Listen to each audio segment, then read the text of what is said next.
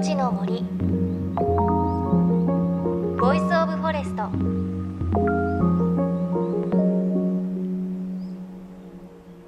おはようございます。高橋真理恵です。さあ5月も後半となって本当にね真夏のように暑い日増えてきましたよね。そんな中私先日千葉県の富津にある古民家をこう貸し切りで泊まれるところがあるんですが毎年こう友人たちと行っていて行ってきたんですがちょっとね大変なことがありましてぜひ皆さんも注意していただきたいんですが夕方バーベキューをしていたら足なんかチクッとするなって思ってでちょっとなんかね赤いポツンっていう血の跡があったんですよね。でこれなんか見たことあるなと思ってあのブヨでした。あの私4年前にも刺されて足がパンパンに腫れた記憶があったんですがねえ今年大丈夫かなと思ったらもう次の日足がパンパンに腫れて水ぶくれになってしまってもうね歩けないぐらい足が痛かったんですよ。ですぐ病院に行って毒を抜いてもらって処置をしてもらったんですがやっぱりねブヨはアレルギーを持っている方がいるらしくってやっぱりそうだとすごく晴れてすごく痛い思いをするので是非ね皆さんこの後いい季節になって森ですとかあと綺麗な川の近くにブヨいるので是非ね気をつけていただきたいなというふうに思います。本当にお子さんとか刺されたら大変なので今ポイズンリムーバーってこうすぐに毒を出せるのがあるので朝からこんな長く語っていますが本当に痛かったのでぜひね皆さんこれはね覚えておいてください。ブヨは危険です。そうあとブヨ低いところ飛んでるので足首は出さないようにしてください。私ね3センチぐらいしか空いてなかったんですけどそれでもやられたのであの長いズボンを必ず履くようにあと靴下もね忘れないようにしてください。本当にちょっと教訓ですこれは。さあそして JFN38 局を結んでお送りします。いのちの森 Voice of Forest この番組は各分野の森の賢人たちの声に耳を傾け森と共存する生き方を考えていきます。今日は引き続き4月末に東京明治神宮で行われたイベントアースデー命の森の模様です。4月22日アースデーに合わせ自然を楽しみながら環境について考えるこの企画で私高橋真理恵はステージのトークセッションをやらせていただきました。今日はその中から野鳥のお話をお聞きいただきます。で明治神宮はオオタカをはじめ想像以上にいろいろな野鳥がいるんです。JFN38 局をネットしてお送りします。いのちの森 Voice of Forest 今日も最後までお付き合いください。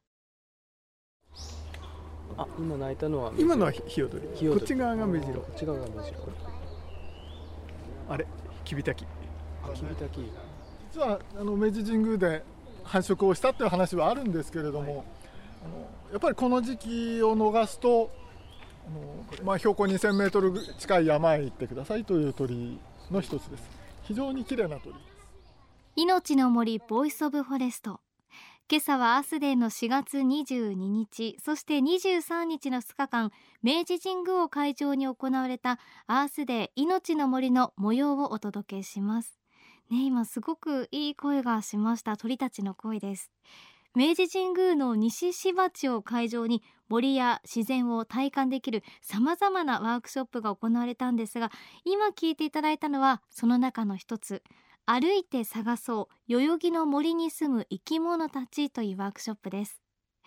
私高橋真理恵はステージのトークセッションを担当して3人の森の賢人たちからお話を伺ったんですがそのラストが歩いて探そう代々木の森に住む生き物たちのガイドを務めた日本野鳥の会東京の糸峰敦人さんです。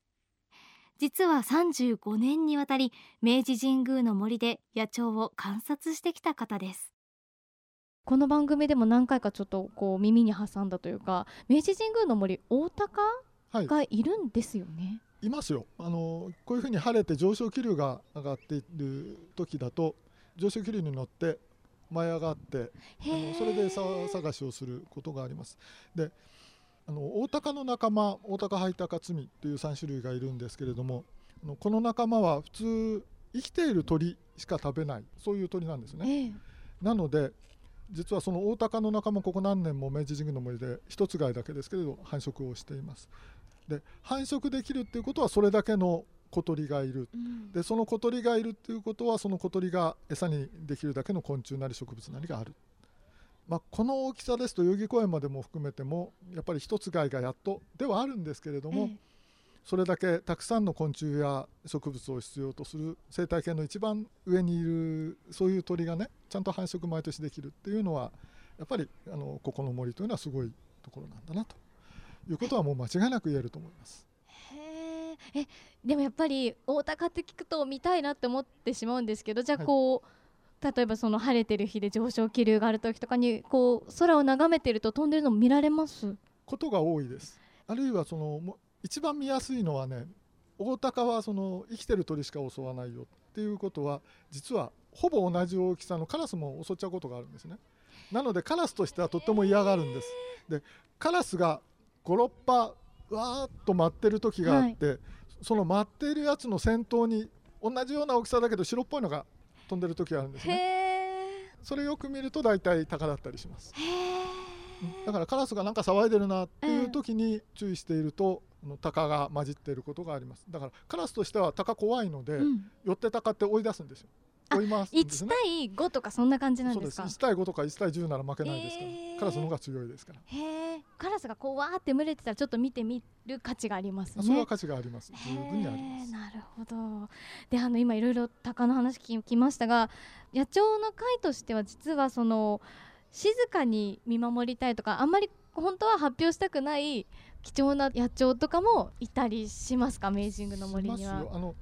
ちょっとびっくりしたんですけれども私はここの場所で多分何十年ぶりぐらいに聞いた三鐘杭っていう鳥の声が聞こえました。三三鐘杭三小杭、はい。これ渡り鳥でまあ多分すぐにいなくなってしまいます。けれどあの三鐘杭がここで写真撮れるよなんて言うと多分明日にはカメラマンの方が300人ぐらい来ちゃうんじゃないですか。そういう意味であまり公表しちゃいけない鳥なのかなとは思いますけどえー今本当に声が聞こえただけでどこにいるかも分かんなかったのでへーちなみに三鐘杭の声は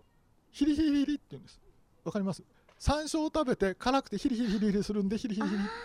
それで三鐘杭っていう名前が本当についたそ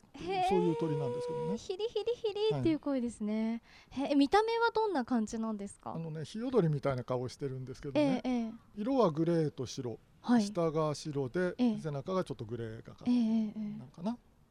へえ、なんかこうお話を聞いていると野鳥っていうのはなんかこう、まあ、軽井沢ですとかええ。すごいやっぱりそういう高原とか森が深いところはい。が多いところにいるイメージなんですが、いはい。イメージだったんですが、ええ。東京も実はすごく野鳥が豊富な場所なんですか？そうですよ例えば先週はね仙台虫食いっていう鳥の声がずいぶん響いてましたし見た目はねちっちゃいウグイスです。大体あのウグイスの仲間って声に特徴があってチヨチヨビーン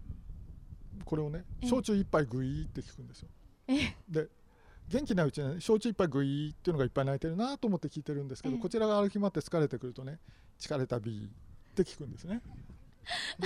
うん、であのそういうふうにあの人間の言葉に置き換えるのを聞きなしっていうふうに言うんですけれども、はいその仙台虫食いなんていうのはその聞きなしがいっぱいある鳥の一つだと思います。えどんなのがあるんねですか、だからなんであの仙台虫食いか聞きなしの一つにね「つるちよ気味」っていうのがあるんですよね。はいはいちよちよ B なんで「つるちよ気味」うん、なんかあの仙台藩のお家お家騒動かなんかの時に「つるちよ気味」って出てくるんですへよ。え、うんなんかそういうそういう風に泣いてるらしいですへね。えすいません私はあまり詳しくでもなくてないです。へえ。ででもそういう風な鳴き声から名前が決まったりっていうのは知らなかったです。あそういうのがいっぱいあるんですすね。よはい、へえウグイ。スだってそうでしょうしウグイス？あのそれこそ今の聞きなしが「法法華経」っていうでしょ、ええ。あれはね仏教が伝来してから法法華経って鳴くようになったっていうんですねはい。それ以前はね「うーくひ」だからウグイスだっていう説がありますへえ。法法華経華経華経華経うん法法華経うくひ聞こえない聞こうと思えば聞こえるでしょちょっと力技でいけば聞こえますね。うんはい。いや力技いっぱいあるんですよけどねそうなんですね。えなるほどわかりました。ではあの最後にですね、バードウォッチングこれからねいい時期だ見てみたいっていう方にはいコツ教えていただけます？ええっとまずねうん。耳を澄ましてくださいはい。生き物の気配にまず耳を澄まして何かいるなと思ったら初めて目で見てうん。で目で見てああそこにいるぞって分かった時点で初めて双眼鏡だとか望遠鏡が使えるんですね。ですから普段できればご自宅の近所をお散歩されるような時からあのスズメだとか普通の鳥をじっくり見ているとあスズメじゃないぞっていう鳥がまず分かるようになります例えば神宮ですごくちっちゃいお花なんかいっぱい咲いてるんですけれどもそういうのって普段歩いてると見えないんですね、うん花が咲いてるってことにもまず気がつかないんだけれどもそういうことにも気がつくようになるといろんな世界が新しい世界が見えてくるだろうと思います。わかりました。貴重なお話ありがとうございました。ということで日本野鳥の会東京の糸峰敦人さんでした。ありがとうございました。ありがとうございます。ちょっと大あ高探しながら帰りたいと思います。ありがとうございました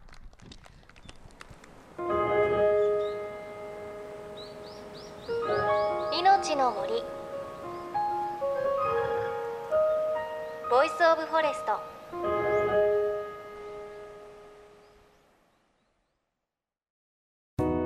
JFN38 局では東日本大震災で被災した沿岸部に津波から命を守る森の防潮堤を作る鎮守の森のプロジェクトを支援する募金を受け付けています。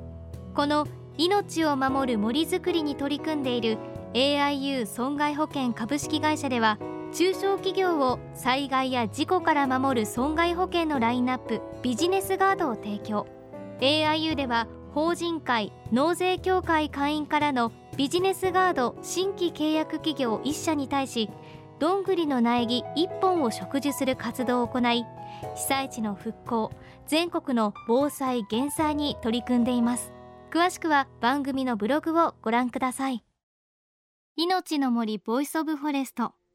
今朝はアースデー命の森のトークセッションの模様をお届けしました。いやいろんな鳥の声ね鳴き声を教えていただきました。でお話の中で聞きなしという言葉あれ私初めて知りました。あの見聞きの聞きになしってあの習うって字でなし聞きなしなんですがまあね鳥の鳴き声を人間の言葉に置き換えるということで仙台虫食いはね焼酎一杯グイって聞こえる時もあるし歩き疲れると疲れたビーに聞こえるっていうこともあってなんかねこういうの聞くとちょっと身近だし可愛いなって思いますよね。あと大高が巣をね作ってるってお話ありましたがあのイベントの後ちょうどね晴れてるところで上昇気流登っていく大高みんなで見ることができました。すごく小さかったんですがあの確かにねちょっと高っていうのね空見上げるとわかる感じがしてあれは感動しましたね。ぜひ皆さんもあの周り行ったらちょっとね空見上げてほしいなというふうに思います。そして今日はメッセージいただいています。ラジオネームあとちゃんのパパさん静岡県の方。毎週朝風呂に入りながら聞いています。ありがとうございます。苔玉のお話を聞き10年以上も前に私も作ってみたことを思い出しました。その時は苔がうまく育たず時期に諦めてしまいました。当時はまだ在職中で心にあまりゆとりのなかったことで世話が行き届かなかったことも枯れた原因かもしれません。今は退職しゆとりができたのでまた挑戦してみようかと髭を剃りながら考えた次第です。ありがとうございます。あのそうなんですよね。あの苔玉ってこのイベントでもお話あったんですが土団子を作ってその周りにこう苔をつけて苔玉にするんですよね。でその苔玉にちょっと可愛く顔をつけてでどんぐりの苗を植えて育てるんですけれどすごく可愛くって確かにあのお話でもありましたがすごく可愛らしいのでやっぱり世話も子供たちも一生懸命するっていうお話あったのでぜひねあとちゃんのパパさん今ちょっと余裕があるっていうことなので苔玉作り挑戦してみてください。ちょっと可愛いお目目と口とかつけてみると愛着湧くかもしれません。さあそして番組ではあなたの身近な森についてメッセージお待ちしています。メッセージは番組ウェブサイトからお寄せください。命の森ボイスオブフォレスト。お相手は高橋真理恵でした。命の森。の森。ボイスオブフォレスト。